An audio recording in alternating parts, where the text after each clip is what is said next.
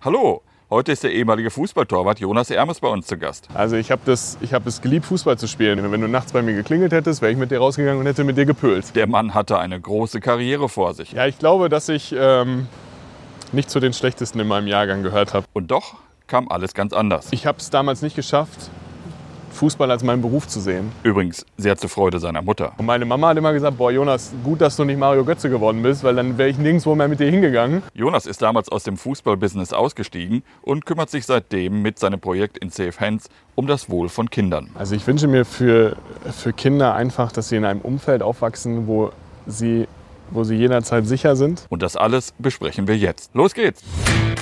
Wortschritte. Evangelisch an Emscher und Lippe.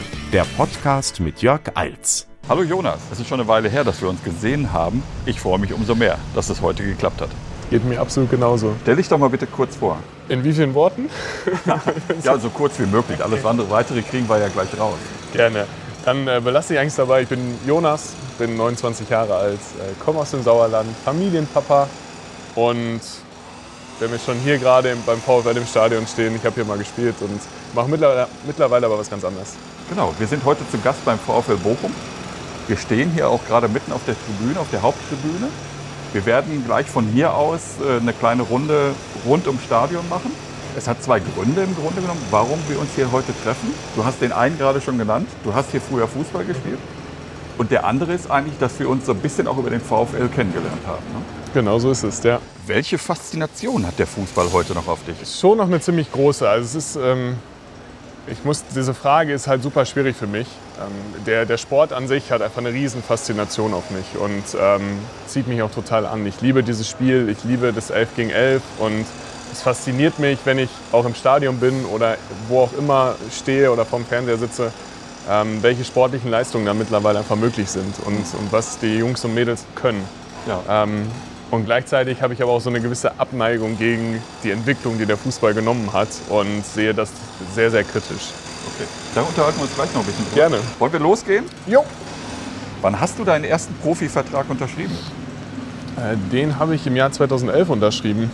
Also ich bin 2008 hier zum VfL Bochum in die Jugend gewechselt und ähm, ja, habe dann Anfang 2011 meinen Vertrag hier beim VfL unterschrieben im Seniorenbereich für drei Jahre damals.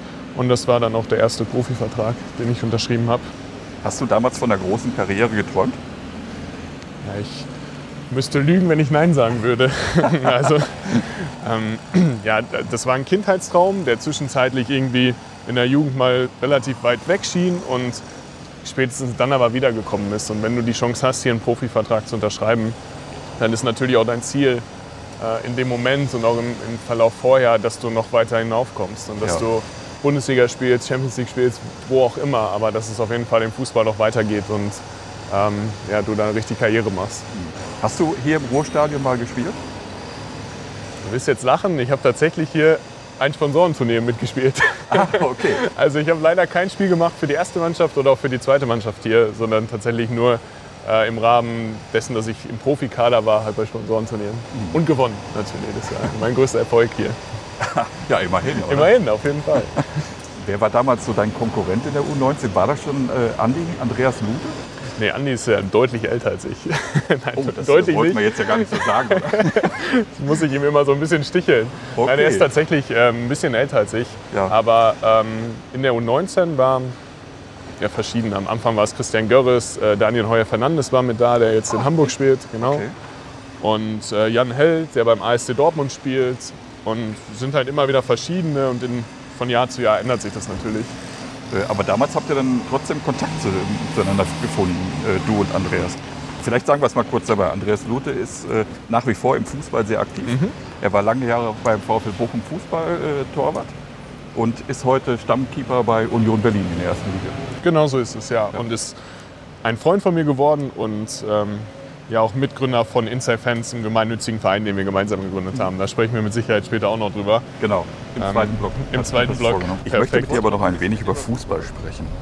Du hast in der U17-Nationalmannschaft gespielt mit Marc-André Ter Stegen und Bernd Leno, Ja. zwei aktuelle Nationaltorhüter. Wie war das für dich, mit solchen Talenten auf Augenhöhe zu sein? Ja, ich glaube, dass ich ähm, nicht zu den schlechtesten in meinem Jahrgang gehört habe.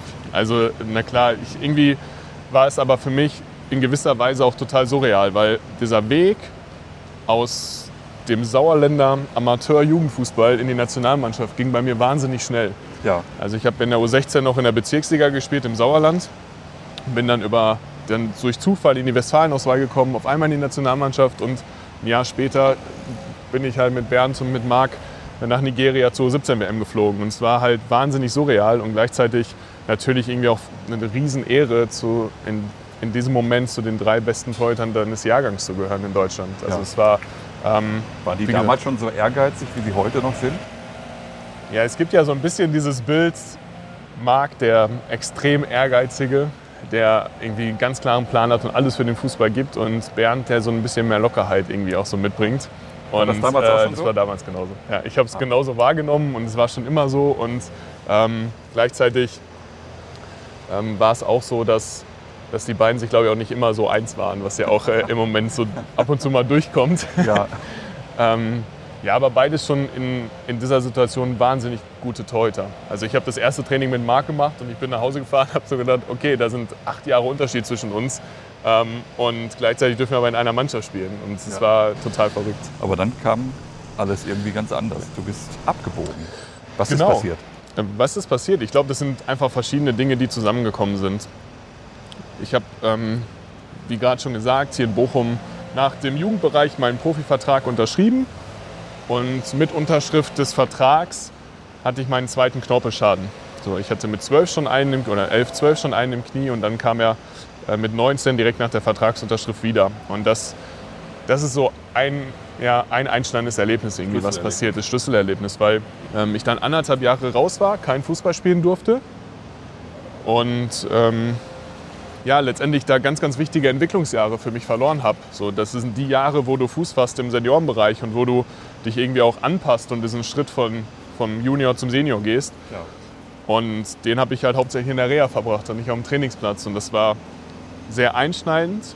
Und es hat sich auch gehalten, weil ich in dem Moment auch das letzte bisschen Vertrauen in meinem Körper so verloren habe. Also das war nicht mehr 100 Prozent, das waren dann nur noch 98 oder 99 Prozent. Und das reicht halt schon auch nicht im Profifußball, weil dieses eine Prozent darüber entscheidet im Zweifel, wo die Reise hingeht.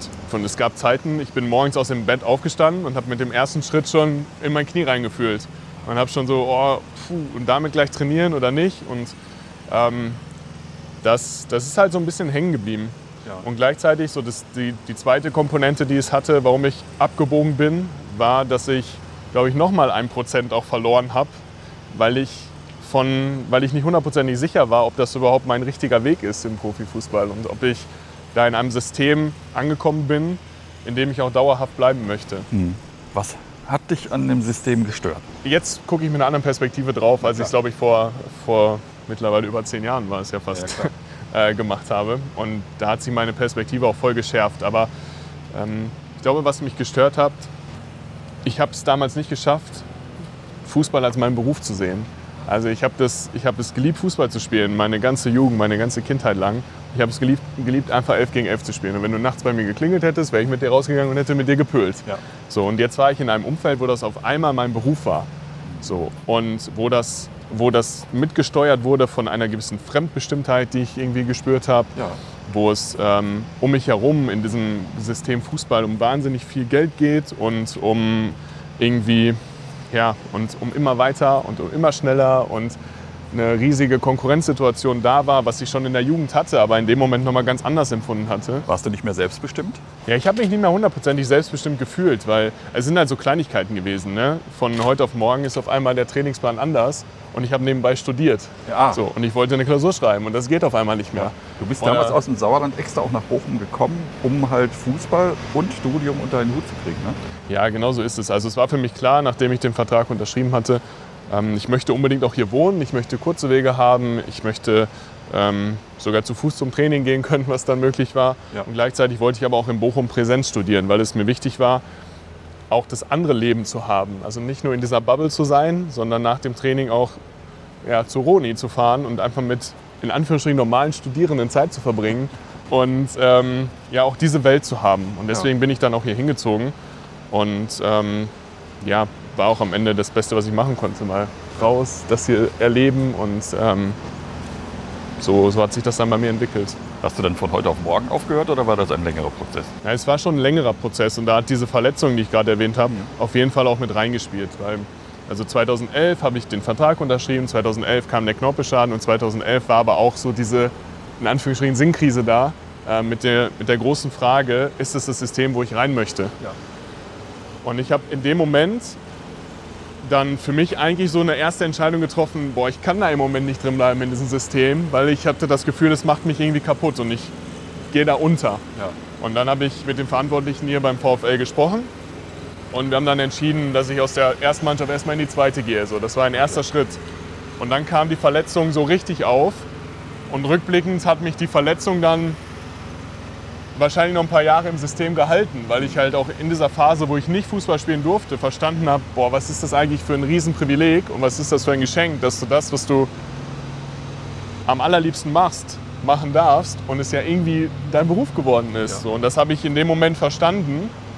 Und nach der Verletzung, es war, es war das Größte für mich, morgens um 9 Uhr auf den frisch gemähten Rasen zu gehen und zu kicken. Wo, wo, du, So. das gerade sagst, frisch gemähter Rasen. Wir hören es im Hintergrund. Genau, wir hören es im Hintergrund. Der Greenkeeper ist hier fleißig. Morgen ist nämlich Saisoneröffnung beim VfL und hier wird fleißig äh, darauf hingearbeitet. Ja. Äh, aber zurück zum Thema. Mit deiner Entscheidung ist sicherlich auch ein Lebenstraum geplatzt. Wie sehr hat es dich geschmerzt? Also es hat definitiv geschmerzt. Aber das, was du vorhin angesprochen hast, dass es ein längerer Prozess, also Entscheidungsprozess war dahin und dass er wirklich auch von mir selber bestimmt war. Also ähm, es war jetzt nicht so, dass, dass ich gar keinen Fußball mehr spielen konnte aufgrund meines Knies, wie es bei vielen anderen auch der Fall ist, so von heute auf morgen alles vorbei ist. Ja. So bei mir hätte es weitergehen können, aber ich habe halt so das Gefühl gehabt, es macht keinen Sinn, dass es weitergeht. So, weil halt diese andere Komponente, dieses große Fragezeichen, ob das auch die Welt ist, wo ich mich aufhalten möchte, mit da reinkam. Und weil ich diesen längeren Prozess hatte, konnte ich mich, glaube ich, sehr, sehr gut darauf vorbereiten, dass irgendwann dieser Punkt auch wirklich kommt und dass ich auch selber entscheide, wann er da ist. Und ähm, natürlich ist da was zusammengebrochen, weil ich immer, eigentlich hatte ich immer den Traum, irgendwann an der Enfield Road zu spielen. und Den haben ganz Äh, viele, glaube ich. im roten Liverpool-Trikot vor The Cop aufzulaufen und äh, einfach dort, dort zu spielen. Ja. Und das ist natürlich irgendwie zerbrochen, aber gleichzeitig war auch noch was anderes da. Also ich bin nicht ins Nichts gefallen, sondern ich hatte ein Studium, ich hatte vor allem eine Familie, die mich aufgefangen hat Ja. und ich hatte auch doch schon wieder andere Pläne, die ich gerne umsetzen wollte. Ich nehme an, du hast als Jungprofi schon richtig gut Geld verdient. Wie ist das, wenn man auf einmal wieder Kellnern gehen muss für sein Studium? Ja, also es war natürlich schön, dass ich mit 18, 19, 20, 21, jetzt kommt noch ein Oh, jetzt kommt gerade ein Hubschrauber, da hinten ist noch ein Rasenkantenmäher unterwegs. Vielleicht wollen wir Dann einfach sollen wir drehen einfach um, oder? Wir drehen um. Ähm, Wir waren bei dem Geld. Wir waren bei Wir waren dem Geld, Geld. und demnächst beim Kellnern. Also natürlich ist das was Besonderes, wenn du mit 19, 20, 21, wenn viele sich ihr Studium wirklich über Kellnertätigkeiten oder so finanzieren, wenn du Fußball spielst, dafür Geld bekommst und auch gut verdienst. Und in meinem letzten, letzten Profijahr hier beim VfL, da bin ich an das rangekommen, was mein Papa nach 40 Jahren Berufserfahrung verdient hat.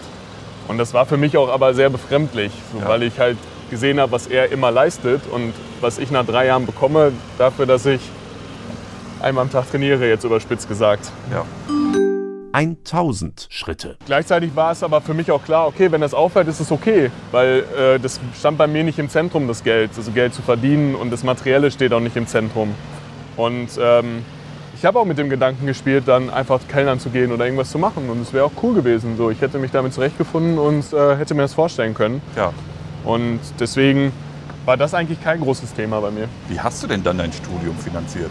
Naja, also ich habe beim VfL ist natürlich hier über das finanziert, was ich hier verdient habe. So. Und ich konnte damit auch was zur Seite legen und hatte dann nicht diesen Druck, auch Kellner gehen zu müssen. Ja. Aber nach dem Jahr beim VfL bin ich ja noch zu Alemannia Aachen gewechselt, habe dort noch ein Jahr gespielt und war am Ende des Vertrages auch an dem Punkt, dass ich bis auf die Bachelorarbeit eigentlich durch war mit meinem, mit meinem Bachelorstudium. Und ähm, ja, bin dann eigentlich, habe einen fließenden Über Übergang genommen in, in die Wirtschaftswelt rein. Ja. Also in ein Praktikum, Werkstudierendentätigkeit, was man halt alles so macht und ähm, hatte da tatsächlich einen fließenden Übergang dann in den Beruf quasi. okay. Schaust du denn heute noch mal so ein bisschen wehmütig zurück? Was hätte, wäre, wenn? Oder ist das für dich komplett irgendwie durch? Komplett durch wahrscheinlich nicht. Also das kann ich nicht behaupten. Weil wenn ich jetzt hier morgen sitzen würde im Stadion, dann würde ich mir zwischendurch halt schon denken, ja, also jetzt da unten zu stehen wäre vielleicht auch geiler, als hier oben zu sitzen. Ja. Und ähm, dafür ist halt die Faszination auch einfach noch zu groß. Und gleichzeitig habe ich aber auch die Schattenseiten kennengelernt, die viele halt nicht kennenlernen, wenn sie einen externen Blick auf die, die Welt des Fußballs haben. Und deswegen ist, weiß ich aber auch, dass es jetzt okay und gut so ist, wie es gerade ist. Und ich bin mit dem glücklich, was gerade ist.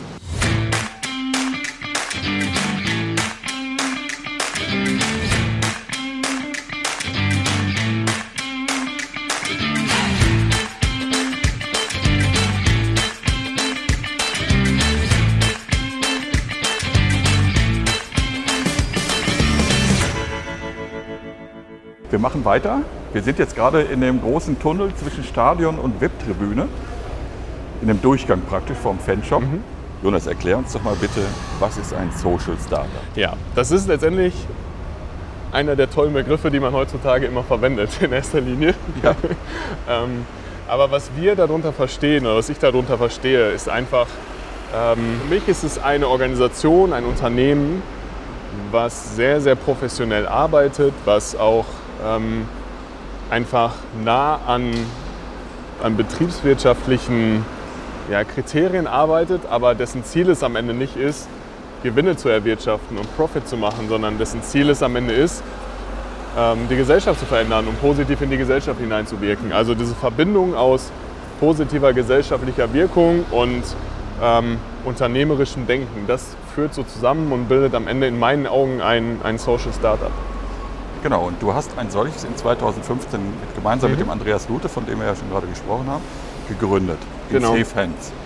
Erklär doch mal ein bisschen, was ist in Safe Hands? Oder wie hat es damals angefangen?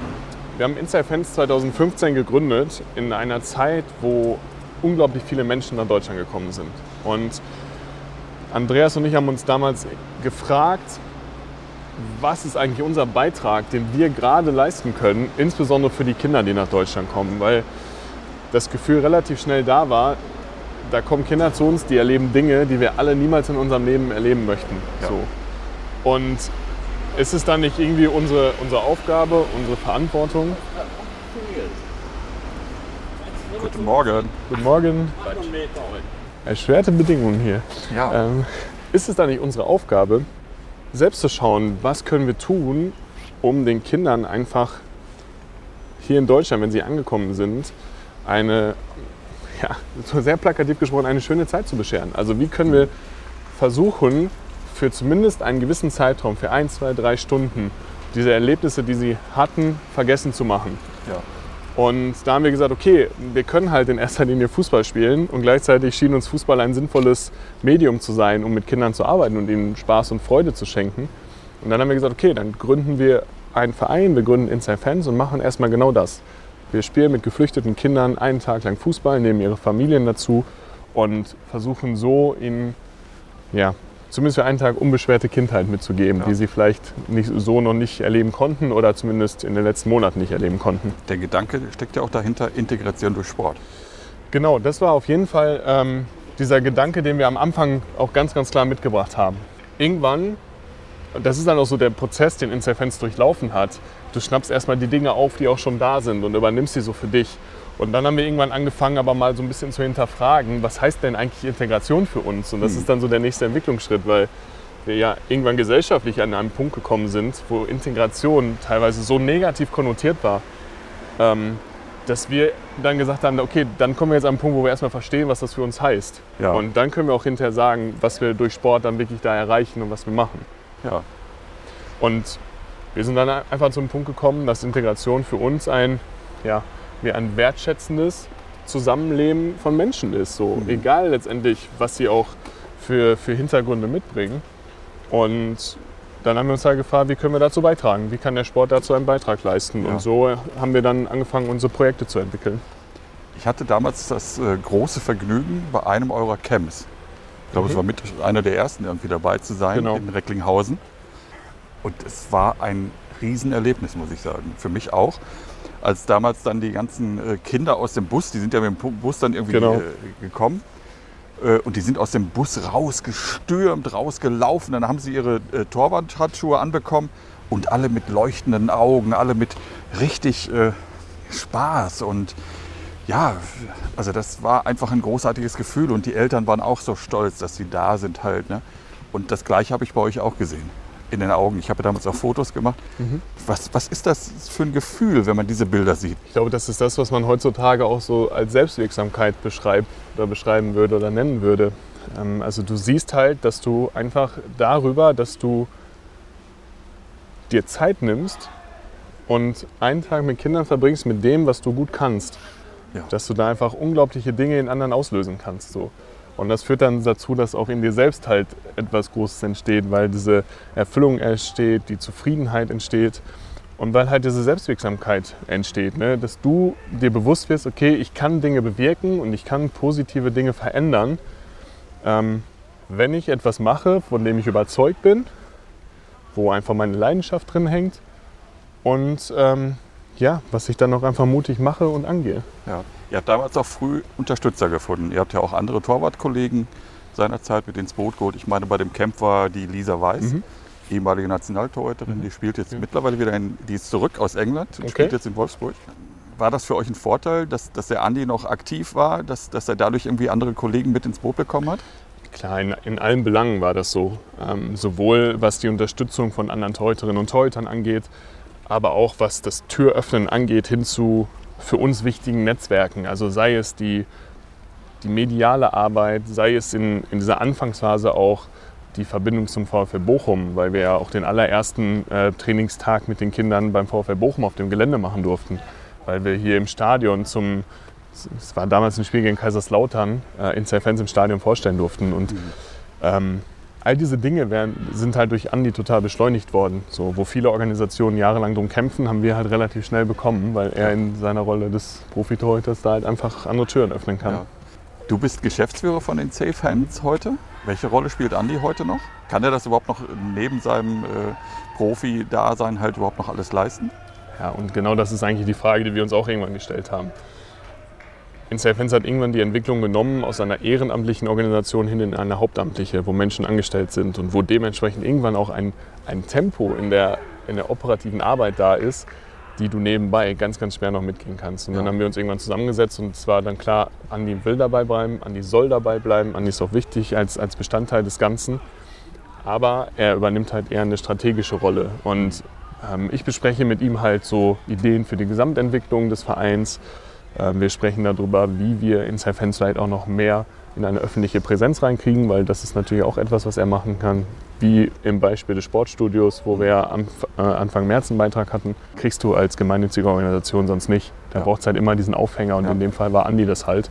Und ähm, das sind so Dinge, die er dann übernimmt und, und wo er dann äh, letztendlich wieder aktiv wird. Ja. Gab es in den Anfängen eigentlich auch äh, Widerstände? Also die Flüchtlingskrise war ja nicht unumstritten. Das heißt, also da gab es ja viele, ja, ich sag mal, sehr bescheidene Menschen, die dort unterwegs waren. Habt ihr das auch für euch erlebt, als ihr gesagt habt, wir machen das jetzt? Rückblickend würde ich sagen, war Andi da auch ein gewisser Schutz. Weil ähm, es natürlich, ist mal jetzt so rein auf den VfL Bochum zum Beispiel bezogen, da ist es etwas anderes, ob du auf einmal anfängst, dein Idol zu kritisieren oder nicht. So. Und ähm, das heißt, es war, wir sind da relativ verschont geblieben. So, ich kenne es von anderen Organisationen, die richtig Breitseite bekommen haben. Wir Ja. haben es aber nicht. Ähm, was wir hatten, war natürlich, wie es heutzutage immer der Fall ist, irgendwelche gehässigen Social-Media-Kommentare, die wir hatten, die wir dann am Anfang auch versucht haben, in einem Dialog irgendwie zu, anzugehen und dagegen unmöglich. zu argumentieren. Das ist unmöglich, oder? Irgendwann habe ich festgestellt, dass es sehr schwer wird. und, ähm, aber das hatten wir definitiv. Und ähm, ansonsten äh, ist es aber ja, verhältnismäßig ruhig geblieben bei uns. Ja. Und wie viele Mitarbeiter seid ihr heute? Mittlerweile sind wir jetzt ein bisschen vorausschauend zum 1.9. werden wir insgesamt zwölf Mitarbeitende sein. Ja. Natürlich in unterschiedlichen Umfang.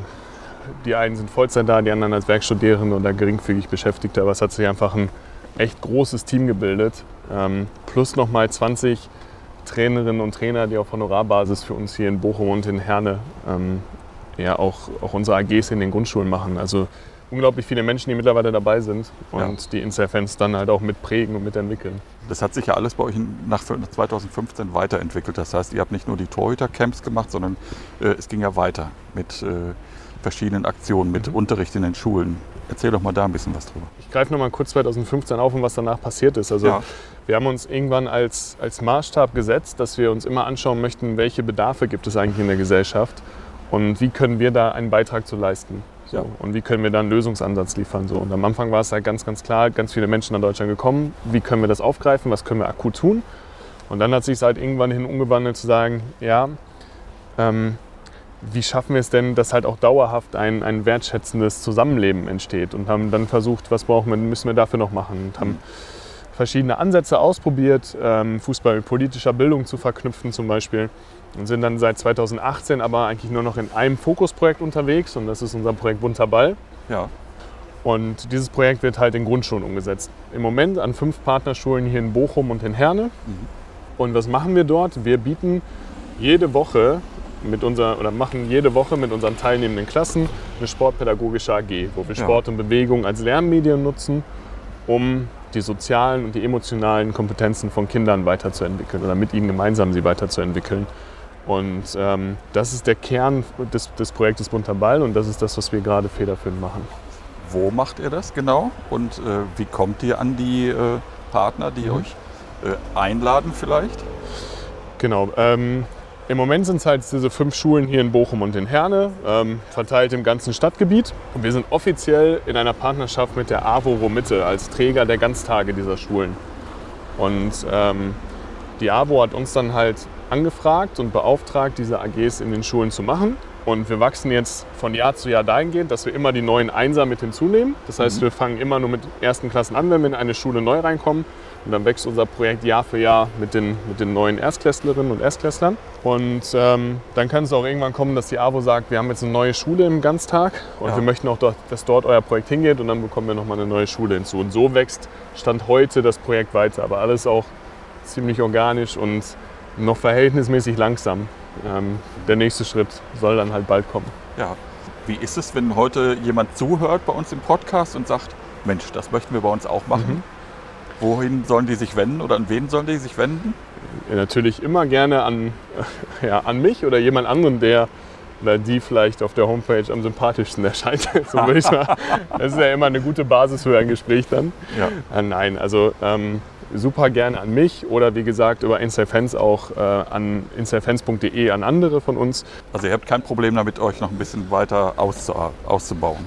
Das haben wir tatsächlich nicht und das ist auch unser Plan. Und jetzt kommt so ein bisschen diese Einschränkung, dass wir aber gesagt haben, wir machen das alles Schritt für Schritt. Und wir möchten nicht als Organisation von jetzt auf gleich auf einmal riesengroß werden und es nicht mehr unter Kontrolle haben, sondern alles, da kommt wieder so dieses strategisch-unternehmerische aus dem Social Startup dazu. Ja. Alles äh, Schritt für Schritt mit einem klaren Plan. Da kommt dann BWL bei mir durch und da bin ich auch dankbar, dass ich es damals gemacht habe. Ja, okay. Ähm, genau. 2000 Schritte. Wer fördert euch? Das heißt, von wem kriegt ihr Geld? Mhm. Sind es nur Spendengelder oder äh, gibt es auch andere Quellen? Also wir finanzieren uns mittlerweile aus einem, ja, letztendlich aus einem breiten Mix an, an Fördermitteln. Und das sind zum einen Gelder der Soziallotterie, der Postcode-Lotterie, das ist unser größter Förderer, die, ja, ich beschreibe es immer so, die eigentlich ähnlich funktionieren wie Aktion Mensch, weil die Postcode-Lotterie kennen viele nicht, aber es ist genau das gleiche Modell, was auch Aktion Mensch hat. Ja. Ähm, dann haben wir zwei Krankenkassen als Förderer mit, am, mit an Bord, die uns im Rahmen des Präventionsgesetzes fördern ja. und ähm, haben jetzt noch relativ neu mit dabei äh, die Aurides Stiftung, ja. die uns jetzt nämlich genau dabei unterstützt zu wachsen und mit uns gemeinsam klare Wege entwickelt, ähm, wie wir halt gerade das Projekt Bunter Ball vergrößern können. Und dann kommen noch kleinere Dinge hinzu, wie von der DFL-Stiftung zum Beispiel oder halt auch Spendengelder von, von Privatpersonen, die bei uns aber die sind halt so schwer zu kalkulieren, dass sie, wenn sie reinkommen, uns halt neue Dinge ermöglichen. Also wir planen sie nicht für, für die normalen, in Anführungsstrichen normalen Leistungen und Projekte ein, die wir machen, sondern wenn Ja. da was kommt, dann haben wir nochmal neue Möglichkeiten, etwas Cooles zu entwickeln und äh, den Kindern einfach noch, noch mehr zu bieten. Also ihr verlasst euch nicht auf die Spenden. Genau. Ihr habt auch schon Preise gewonnen. Tatsächlich, im letzten Jahr. Ja. Den UEFA, warte, ich, ich kann sein, dass ich auch gar nicht hintereinander kriege, aber es ist, glaube ich, der UEFA Foundation for Children Award 2020. Äh, kann ich bestätigen. Ich habe es ja aufgeschrieben. Nicht Äh, ganz das einfach, Ganze war sogar mit sehr viel Geld verbunden. es war mit wahnsinnig viel Geld verbunden. Also es waren 50.000 Euro, die wir dafür bekommen haben. Und ähm, das war halt eine Phase, wo es bei uns auch nicht hundertprozentig klar war, wie wir durch die Pandemie durchkommen, weil natürlich auch wir durch, ähm, durch die mehreren Lockdowns, die wir hatten, äh, eingeschränkt waren in unserer Arbeit und nicht in die Schulen rein konnten und es irgendwie ein großes Fragezeichen gab, wie kommen wir da durch, wie, Ja. halten, wie bleiben auch die Förderer dabei und ähm, da war dieses Preisgeld Mitte letzten Jahres halt großartig und einfach von der finanziellen Ebene, aber natürlich auch von der, von der nicht finanziellen, weil es einfach eine große Wertschätzung für das war, was unser Team da täglich macht. Ich sag mal, als Geschäftsführer bist du ja heute frei. Du bist ja selbstbestimmt, anders als damals beim Fußball. Genießt du diese Freiheiten? Total. Also das ist, ähm, das ist für mich ein extrem hohes Gut. Und ich glaube, das hindert mich auch daran, wieder so direkt den Weg noch irgendwie zurückzusuchen in den Fußball. So, weil ähm, plus halt diese andere Komponente, ne, dass, Ja. dass da viele Dinge auch laufen, mit denen ich sonst nicht so ganz im Einklang bin. Aber ähm, das, diese Selbstbestimmtheit ist für mich und die Freiheit ähm, ist für mich echt was ganz, ganz, ganz, ganz Wichtiges. Und das in ganz vielen Belangen. Ne? Also einmal, dass ich Entscheidungen treffen kann, einmal, dass ich einfach Wege mitgestalten kann, dass ich selber irgendwie mit dem ganzen Team darüber entscheiden kann, wie wir miteinander umgehen möchten und so. Das ist, das ist mir schon unglaublich wichtig, ja, und das möchte ich auch nicht mehr verlieren.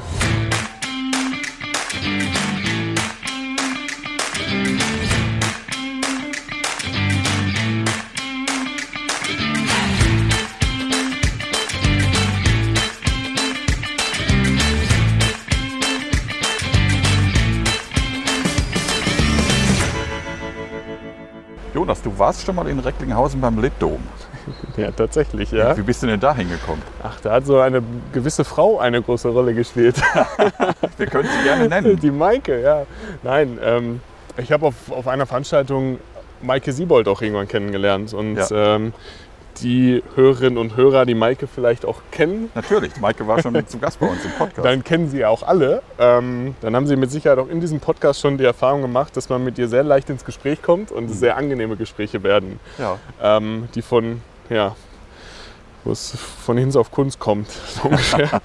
ähm, und so war das bei uns auch. Und irgendwann hat Maike dann aber gesagt, hey Jonas, ich habe da so ein Format ähm, und hast du nicht Bock, da mit reinzukommen? Hast du nicht Lust, dort auch ein Buch vorzustellen, was irgendwie für dich besonders ist und ähm, in, in diesem Moment irgendwie, was du gerade liest, was eine Bedeutung hat und das bei uns einfach vorzustellen? Was hast du vorgestellt?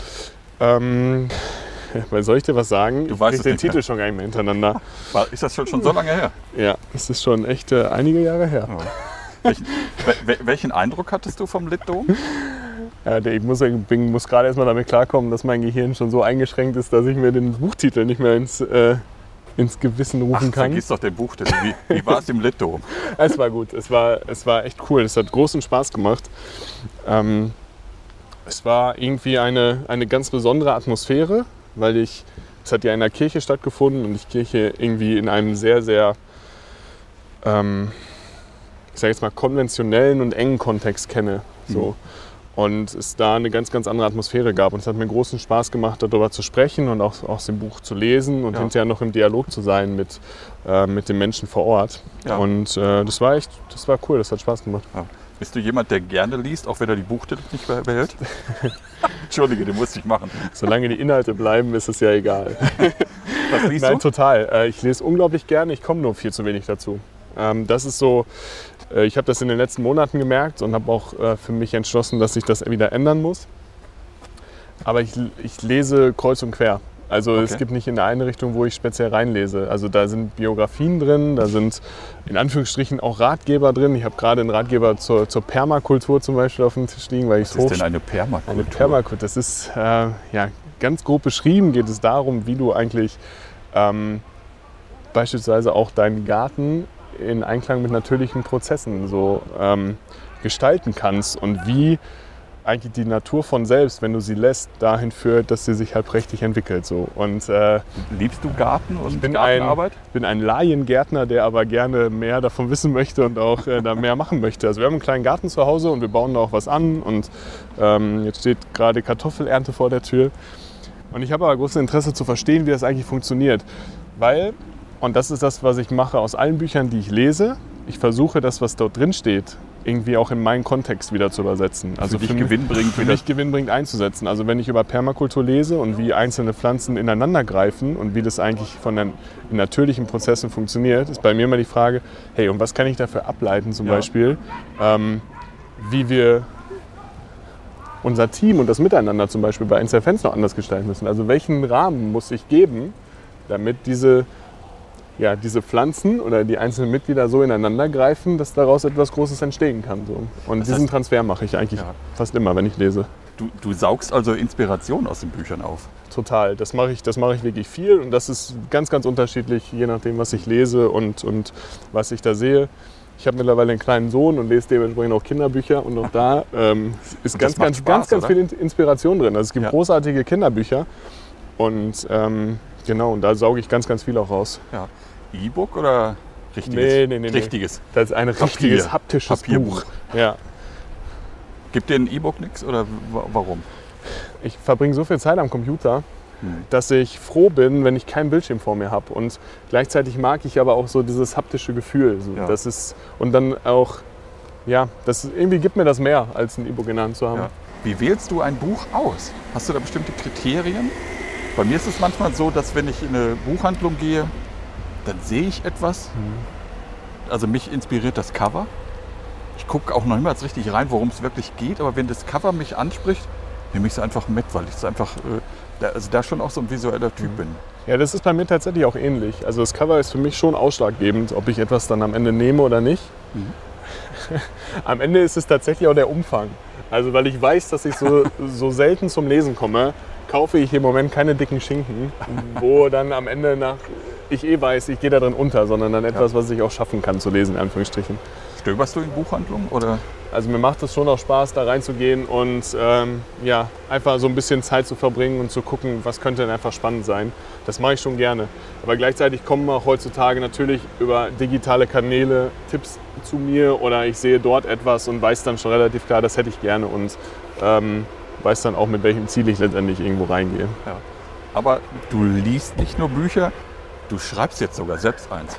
Ich habe zumindest angestoßen, dass eins geschrieben wird mit eigenen Ah. Ideen, die da waren. Okay. Genau, also es ging einfach darum, dass wir uns bei Insta-Fans eben um dieses Projekt Bunter Ball kümmern und das im Fokus steht und gleichzeitig aber auch das Thema Kinderschutz und Kinderrechte eine ganz besondere Bedeutung hat und es sowohl in das Projekt natürlich einfließt, aber auch darüber hinaus bei uns stattfindet. Und ähm, wir haben uns im Jahr 2020 ein Kinderschutzkonzept gegeben, was einfach sehr klar festschreibt, wie wir mit diesem Thema in der Organisation umgehen, was unsere Trainerinnen und Trainer dürfen und was Ja. nicht, was Menschen, die von der Presse oder als Besucher in Projekte kommen dürfen und nicht und noch ganz vieles mehr. Und wir haben uns nur irgendwann die Frage gestellt, das ist ja toll, dass wir es geschrieben haben, aber müssen, müssen nicht eigentlich in erster Linie Kinder verstehen, was da drin steht, weil Kinder müssen uns ja dann auch melden, Hm. wenn es nicht eingehalten wird, weil Genau. dann wissen wir, dass irgendetwas passiert ist und dass wir reagieren müssen. Und dann haben wir gesagt, okay, dann müssen wir das, was in diesem Konzept drinsteht, in ein Kinderbuch verpacken, sodass es zugänglich wird und dass Ja. es für Kinder leicht lesbar wird und sie daraus aber viel ziehen können. Und in diesem Prozess sind wir gerade und wir schreiben es nicht selber, sondern wir haben halt dann wieder besagte Maike Siebold gefragt, ob sie nicht Lust hat, mit uns in diesen Prozess reinzugehen, weil wir halt wissen, dass Maike Kinderbücher schreibt, dass sie sie echt gut schreibt und ähm, dass sie uns da einiges voraus hat. Und in dem Prozess sind wir gerade. Also das heißt, du schreibst kein Buch, sondern ihr veröffentlicht eins von In Safe Hands.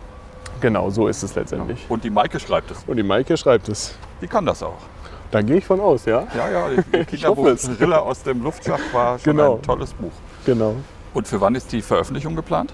Dann müsste ich jetzt theoretisch Maike anrufen und fragen, wo sie gerade steht, ob sie das auch einhalten kann. ähm, letztendlich, der Plan ist es, das irgendwie bis Ende des Jahres zu veröffentlichen. Also wir haben nicht, eine, nicht so eine harte Deadline, wie es vielleicht bei anderen Verlagen ist, sondern wir haben den Wunsch, dass es in diesem Jahr noch rauskommt und müssen jetzt einfach gucken, ob alles ineinander greift, von Autorin, Illustrator, äh, Druck etc. Ja. Habt ihr denn schon Verlag? Äh, es wird im Eigenverlag rausgehen. Was passiert denn dann, wenn das Buch draußen ist? Wo soll es äh, vorgestellt werden? Gibt es irgendwie so, ein, so eine Idee einer Lesereise? Wir haben gesagt, die erste Auflage, die kommt, sie geht in erster Linie an die Kinder, die auch bei uns im Projekt sind. So, weil die auch direkte Berührungspunkte natürlich mit unseren Trainerinnen und Trainern, mit uns als Organisation haben. Aber gleichzeitig war die Bitte, und auch die Übereinstimmung mit, mit Maike, dass wir dieses Buch aber allgemein schreiben. Also dass es in diesem Buch nicht explizit um Inside Fans und das Projekt Bunter Ball geht, sondern es allgemein ist, weil das Thema zu wichtig ist. Und um wir, Kinderschutz. Um, um, Kinderschutz und um Kinderrechte halt auch. Ne? Ja. Also nicht nur diese Schutzperspektive, sondern auch eine Potenzialperspektive. Mhm. Ähm, und mal gucken, wo die Reise dann hingeht. Aber die Idee ist es, dass dieses Buch halt auch anderen Organisationen, Schulen, Vereinen oder so zur Verfügung stehen kann. Ja. Und, und dort einfach eine Rolle spielen kann, weil dieses Thema halt für alle Kinder wichtig ist und nicht nur für die bei uns im Projekt. Ja, tolles Projekt, finde ich. 3000 Schritte. Sie haben Ihr Ziel erreicht. Was ich von dir gerne zum Schluss noch wissen möchte ist, hast du einen Traum von einer perfekten Welt? Wie sieht er aus? Ich darf mir ja Zeit lassen bei der Antwort, ne? Na klar. Na klar. Und Wir bleiben ja auch gerade stehen. Genau. Wir können auch weitergehen. Vielleicht inspiriert mich das auch wieder. Hm. Ich glaube, wenn man heutzutage auch einfach aufschnappt, was um uns herum passiert, dann habe ich so irgendwie diesen Eindruck, dass alle Träumerei fast eh in Anführungsstrichen sich umsonst anfühlt, weil einfach um uns herum so viele Dinge passieren, die irgendwie un unbegreiflich sind und die ähm, wahrscheinlich komplett dem zuwiderlaufen, was eine perfekte Welt wäre. Mhm. Und deswegen ist es so schwer, dieses Bild zu zeichnen. Mhm. Ähm, beziehungsweise ist es für mich als irgendwie auch schon durchaus kognitiver Mensch dann schwer, sich vorzustellen, dass die Reise auch wirklich dahin geht. Aber ja. gleichzeitig tue ich natürlich mit Inside Fans auch irgendwas, was in die Richtung geht. Und was für mich einfach ein, eine ganz besondere Bedeutung hat, ist der Umgang der Menschen miteinander, beziehungsweise auch nicht nur miteinander, sondern auch mit der Natur um uns herum. Und ich glaube, ähm, was einfach, was für mich zu einer perfekten Welt dazugehört, ist einfach das große Bewusstsein dafür, dass es nicht nur um mich geht, sondern dass ich Teil eines großen Ganzen bin und es mir am Ende nur gut geht, wenn es dem großen Ganzen gut geht. So. Und dass wir dafür einen Perspektivwechsel brauchen, sowohl anderen Menschen gegenüber als auch der Natur gegenüber, dass wir einen wertschätzenden und empathischen Umgang miteinander brauchen. Und dass das auch wieder einfach im Fokus stehen muss und dass das eigentlich so jetzt, ja, der, der Kit der, dieser, dieser ganzen Menschheit eigentlich sein muss. Was wünschst du den Kindern dieser Welt? Also ich wünsche mir für, für Kinder einfach, dass sie in einem Umfeld aufwachsen, wo sie, wo sie jederzeit sicher sind, so, wo sie sich, ähm, wo ihre, ja, ihre physische und ihre psychische Gesundheit aber auch gewährt wird. Also die Kinder brauchen einfach ein Umfeld, wo sie frei sein können, wo sie spielen können und wo sie sich um die anderen Dinge keine Sorgen machen müssen. Weil ähm, das ist, Kinder brauchen halt einfach, Kinder brauchen das Spiel, Kinder brauchen die Unbekümmertheit Kinder müssen sich darin halt selbst kennenlernen und auch alles um uns herum kennenlernen. Aber dafür brauchen sie halt eine sichere Umgebung. Und diese sichere Umgebung ist dann halt äh, nicht nur etwas Körperliches, sondern es ist auch etwas äh, Psychisches. So.